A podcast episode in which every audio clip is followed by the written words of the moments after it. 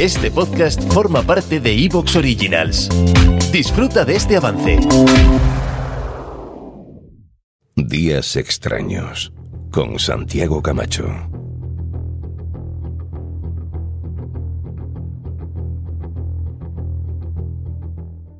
Todos sabemos que los medicamentos tienen efectos secundarios, forma parte del juego.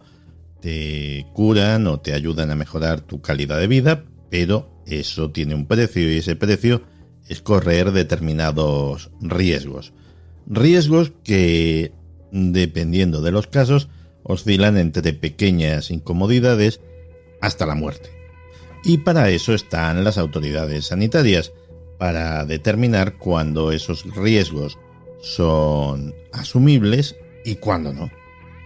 Y así, siguiendo este criterio, aparte de otros muchos, se aprueban o se retiran del mercado los diversos medicamentos. O a veces no se retiran, sino que se hacen advertencias.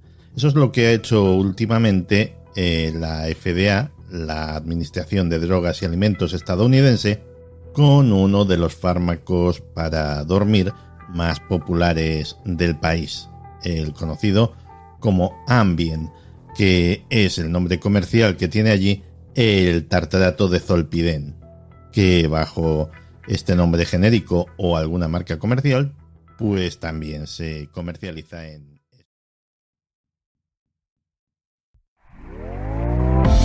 ¿Te está gustando lo que escuchas?